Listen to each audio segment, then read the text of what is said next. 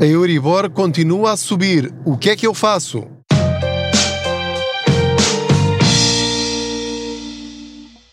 Olá, eu sou o Pedro Anderson, jornalista especializado em finanças pessoais e aproveito as minhas viagens de carro para falar consigo sobre dinheiro, não ligo aos barulhos. O pisca-pisca, as buzinadelas, aceleradelas, enfim, não ligo, faz parte da viagem. O objetivo é fazer de conta que você vai sentado ou sentada aqui ao meu lado e juntos vamos arranjando maneiras de termos mais dinheiro ao fim de cada mês, ou pelo menos nesta fase continuarmos a ter o mesmo dinheiro que temos agora. Já não era mau. Não se esqueça de subscrever este podcast, de o partilhar com os seus amigos, de lhe dar as estrelinhas eh, que entender no Spotify, no iTunes ou no SoundCloud ou noutra qualquer. E portanto, vamos lá ver como é que podemos lidar com este aumento disparatado da Euribor. Disse disparatado porque, em comparação com aquilo que aconteceu em 2008, esta subida parece um foguetão da NASA a subir na vertical. Enquanto em 2008 a Euribor foi subindo desde 2005 e depois subiu um bocadinho em 2006, mais um bocadinho em 2007 e depois em 2008, até chegar aos 5%. Atualmente, em 2022, a Euribor a 12 meses já ultrapassou os 2% em apenas um ano e começou lá embaixo em valores negativos. Portanto, quem olhar para o gráfico consegue ver uma linha quase na vertical e pode ver esse gráfico, por exemplo, se for ao blog www.contaspoupanca.pt, onde eu praticamente todos os meses, se não mesmo todos os meses, ponho lá os gráficos da Euribor para irmos acompanhando, um, ehm, para sabermos com aquilo que devemos contar nos próximos meses ou nos próximos anos. Nesta altura, os próximos anos já nem faz muito sentido, porque isto está uh, com uma tal instabilidade que falar em anos uh, para já não vale a pena. Não vale a pena porque de um mês para o outro as coisas estão a mudar e sem nós termos qualquer domínio sobre a matéria nesta fase. Eu sei que não serve de comparação, porque cada um tem o seu próprio crédito à habitação com valores diferentes, pedimos valores diferentes, temos spreads diferentes, falta pagar uh, tempos diferentes. Mas posso dizer-lhe que eh, para um crédito de 170 mil euros que fiz no início, com o spread de 0.3, com o Euribor a 3 meses, no próximo mês, portanto, a partir do momento em que estou a gravar este podcast, vou pagar mais 60 euros de prestação. É muito. E eu estou à espera que talvez daqui a 3 meses duplique. Portanto, vai aumentar outros 60 e depois daqui a outros 3 meses, se aumentar mais 60, já vamos em 180 euros. Isto para mim já vai ser complicado, então imagino para muitas famílias com rendimentos muito mais baixos. Estamos a falar de uma bomba relógio.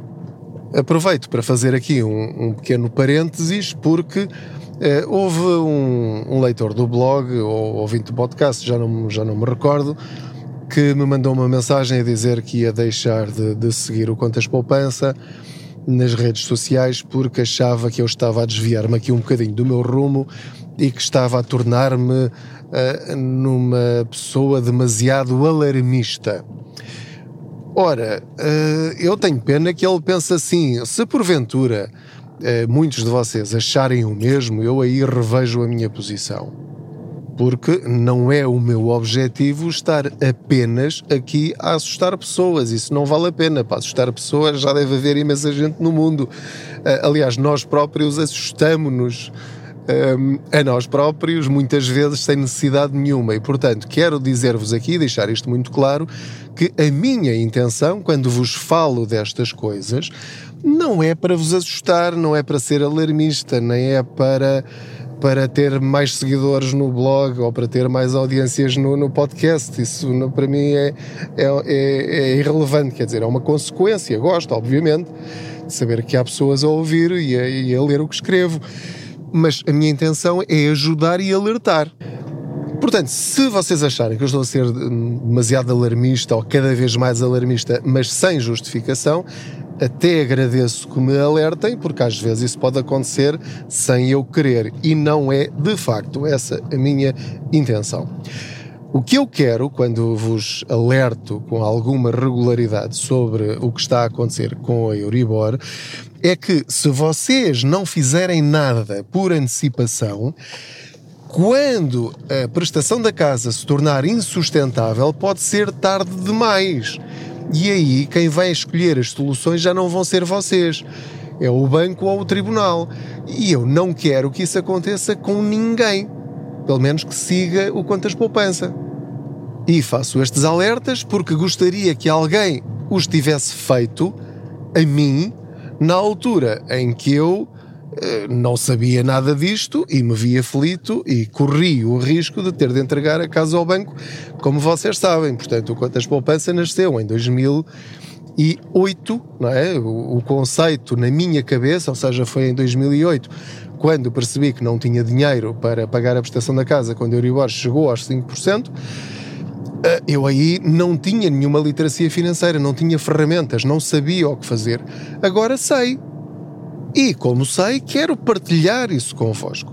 Então, neste episódio, nesta boleia financeira, quero dar-lhe quatro dicas, quatro soluções que você pode aplicar já agora, enquanto ainda tem dinheiro para pagar mais ou menos calmamente a sua prestação ao banco.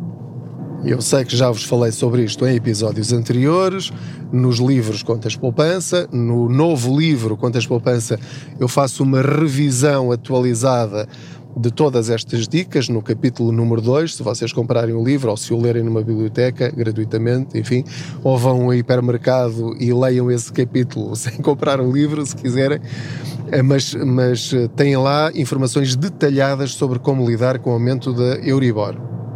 Em resumo, essas quatro dicas são: primeiro, vá já ao seu banco antes de entrar em dificuldades e peça para lhe baixarem o spread. Faça o choradinho, que será real, de que isto está muito complicado, vocês não aguentam o aumento da prestação, está tudo a aumentar e se não baixarem o spread, então uh, vai entrar em dificuldades e pode entrar em incumprimento e você não quer isso.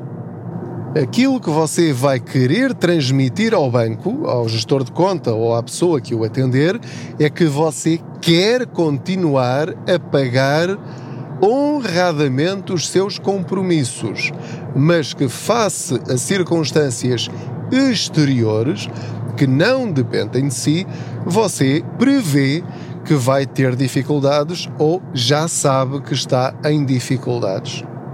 O banco pode pedir-lhe provas disso. Portanto, você não vai chegar lá a inventar e a dizer que está mal quando não está mal. O banco pode pedir-lhe o seu IRS, pode pedir-lhe recibos de ordenado, pode pedir-lhe provas das suas despesas que aumentaram, e isso é perfeitamente justo e lógico. Portanto, não pense que é só chegar lá e queixar-se que eles vão aceitar. Portanto, se realmente sabe que está em dificuldades ou que vai entrar em dificuldades, haja imediatamente, vá ao banco e diga que de facto prevê que a situação vai ser muito difícil e que precisa da ajuda do banco. Quer chegar a um acordo com o banco, que pode significar uma negociação, perfeitamente. Eles podem, por exemplo, pedir-lhe mais um serviço mais uma despesa, mais a contratação de alguma coisa, fazer o seguro do carro, por exemplo, com a seguradora do banco, ou fazer um seguro de saúde que você se calhar tem noutra, noutra seguradora e que eles querem que passe para eles. Uh, pode ser fazer um PPR, ou seja, você vai esperar que eles digam o que é que eles querem, mas você para já vai pedir para eles baixarem o spread. Esta dica só faz sentido se você tiver um spread de 1.2, 1.3, 1.4, 1.5 ou superior a isso, que é para eles baixarem o spread para 1, continuando você nesse banco. Caso o banco faça fim-capé e diga não, não temos qualquer hipótese, tem de continuar a pagar isto e acabou, não há negociação possível, bem, você aí pode sugerir aquilo que acabei de lhe dizer. Então, e se eu mudar o meu seguro do carro para vocês? Vocês baixam-me o meu spread em, em 0.2 uh, ou em 0.1 ou 0.3. Ou seja, o seu objetivo é que o seu spread baixe para 1 ponto, 1%. Porquê este valor? Porque é o valor mais baixo que os bancos estão a praticar agora para novos clientes. Portanto, se fazem isso para novos clientes, então você também quer. Escusa de estar a pagar mais, porque agora as condições do mercado alteraram-se. Portanto, com muito jeito ou pouco jeito da sua parte, concentre-se nestes pontos principais. Vai ao banco e diz: Quero baixar o meu spread para 1%. Fazem isto ou não? Pronto. Com mais diplomacia, menos diplomacia, é isto, esta é a mensagem que você vai transmitir ao seu banco. Agora, vamos imaginar que o banco diz que não. Muito bem, passamos então para o patamar seguinte, que é vai a outros bancos e vai perguntar: olha, eu ainda devo X no banco tal, ainda me falta pagar estes anos todos, qual é o spread que vocês me fazem se eu mudar o meu crédito para aqui?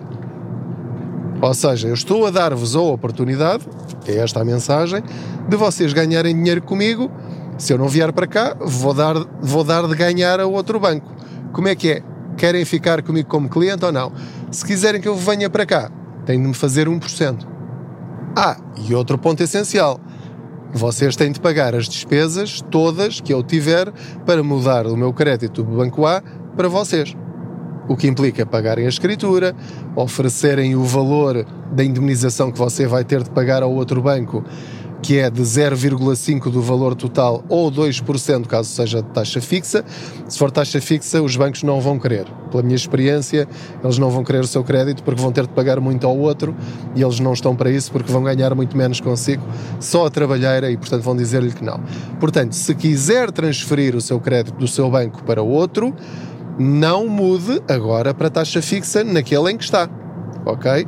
Aproveita esta oportunidade de ter taxa variável para mudar para outro banco. E depois de conseguir aquilo que quer, então aí sim vai tentar mudar para taxa fixa.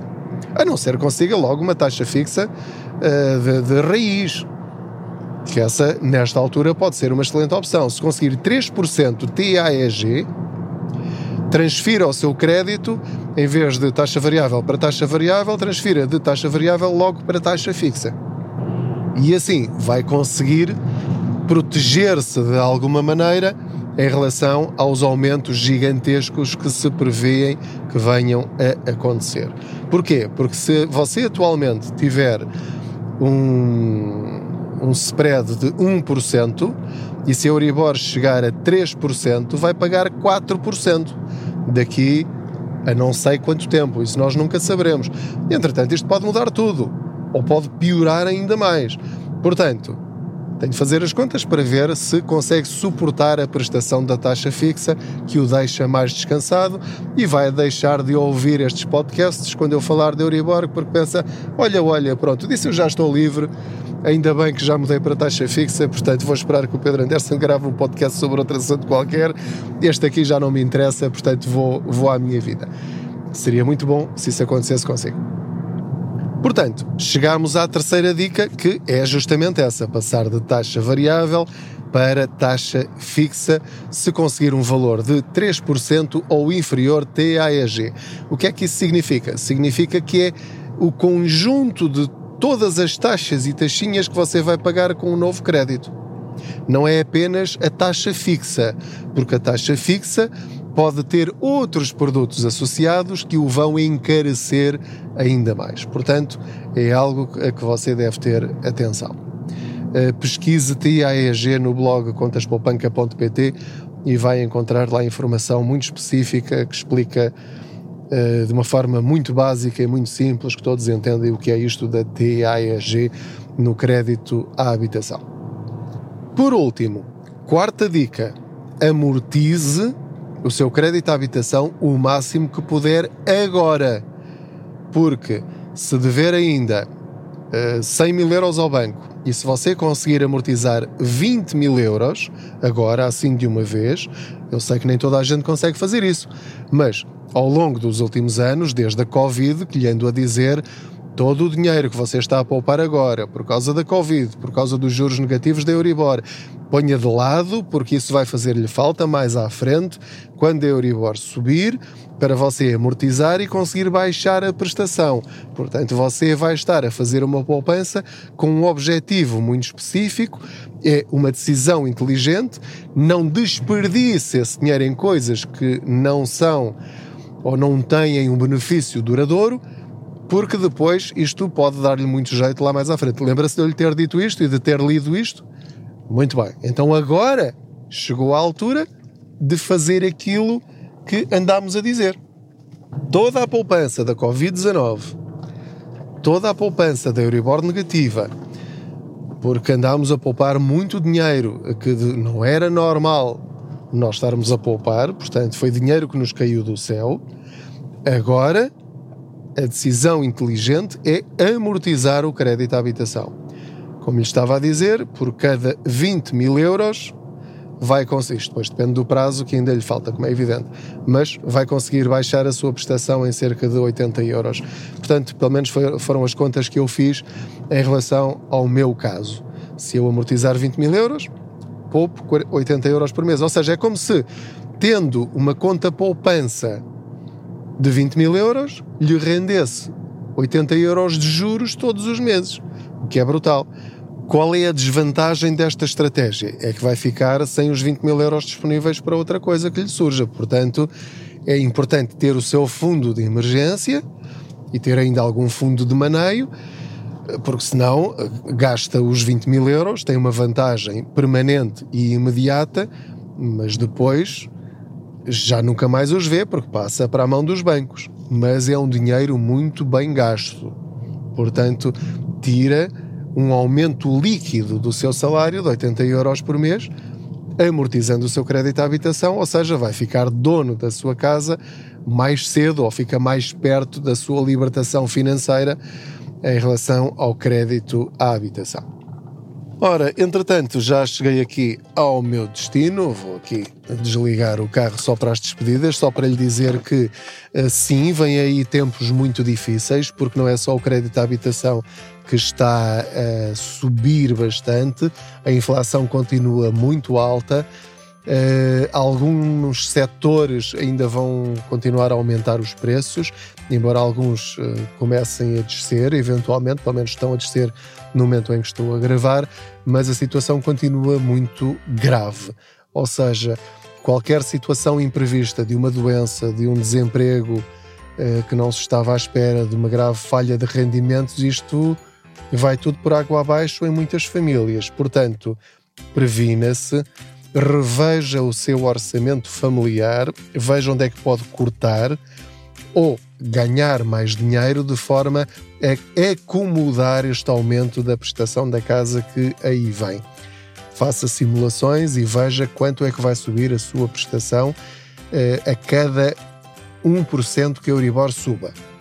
Eu vou ajudá-lo a fazer essas contas lá no blog, vou fazer alguns artigos, algumas simulações, que é para vocês saberem com o que podem contar. Mais uma vez, espero que não considere esta conversa minha e outras semelhantes como alarmistas, porque não é esse o meu objetivo. Não ganho nada por assustá-lo ou assustá-la, não é? Quer dizer, eu só gostava era que alguém me avisasse destas coisas se eu não soubesse uh, como lidar com dificuldades financeiras. Se souber o que aí vem, consegue desviar-se um bocadinho do caminho da tempestade pode passar um bocadinho ao lado do olho do furacão e, sofrendo alguns danos, pode ser que escapemos, enfim, com os menores danos possíveis. Muito obrigado pela sua companhia. Até ao próximo episódio. Boas poupanças.